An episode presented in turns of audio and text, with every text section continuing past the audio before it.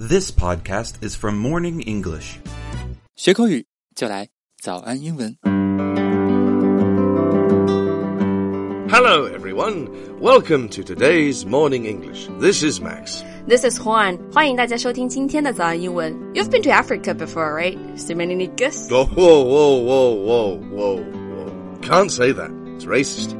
Well, yeah, 别当真啦. I'm just giving an example word of what not to say to black people. Well, well, there's a prime example. Don't expect to say that to a black guy and live to tell the tale. Uh, but we hear them say that all the time to one another, right? 就自己就这么讲. Well, exactly.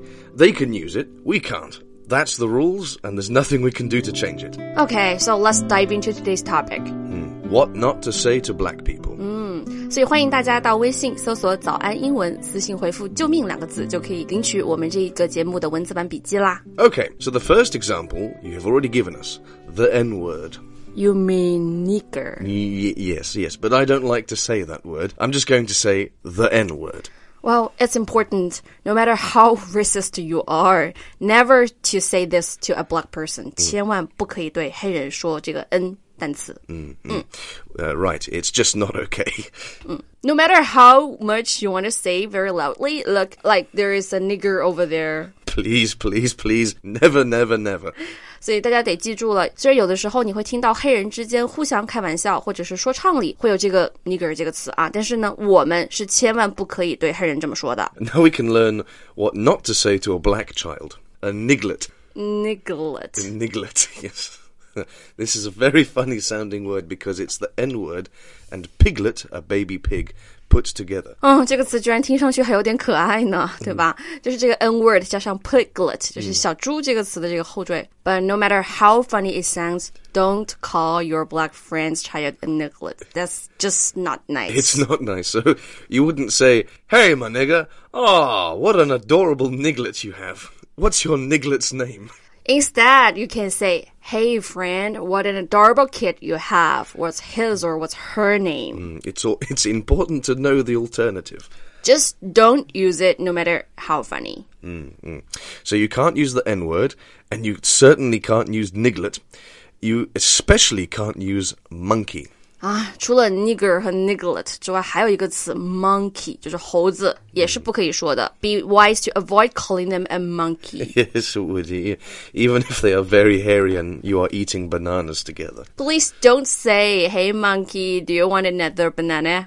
you could say instead, hey friend, care for another? Please don't call black people monkeys. 记住啦，monkey 也是不可以用的。 Okay, so we're past all the funny name calling. Now let's get to something that's quite important. And what would that be? Well, I've been here for two years now, and something I've noticed a lot is that Chinese people love to point out the downright obvious. Ah, you mean like when someone walks in the room and asks, "Are you eating?" Exactly my point. You don't have to ask, you can see that I'm eating. And also if you're wearing red clothes. Wow, your clothes are so red. Really? That's so strange. I thought I was wearing yellow. So what's the problem about pointing out the obvious with black people? Uh, well, you know, by saying, "Wow, you're so black." You don't you don't need to point out that they are black. They they know they are black. Well, have you ever seen that before? Yeah, many many many times. And people don't know that it is racist. Wow, you're so black. Hmm. Yeah, really you don't need to say the obvious. 所以黑人自己是知道自己很黑的，大家就不要说出来，不然呢，这也会被认为是歧视。 Mm. Another way not to refer uh, to a group of black people is by saying "you people."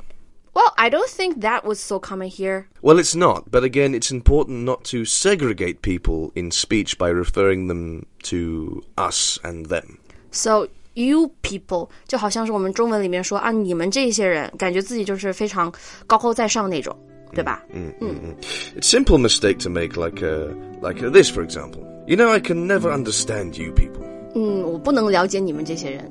But probably because with the accent, right? Oh yeah, right, right. But they might think it's because of their race. So you would hear the immediate response, "What do you mean, you people?" And then you'd be in trouble. Yeah, just remember, they are people too, so it's not okay to call them anything other by their names. Okay, well, I think that's all we have time today. Thanks for tuning in. 啊！欢迎大家到微信搜索“早安英文”，私信回复“救命”两个字，就可以获取我们这一期的节目的文字版笔记啦。See you guys next time. See you. Ta ta.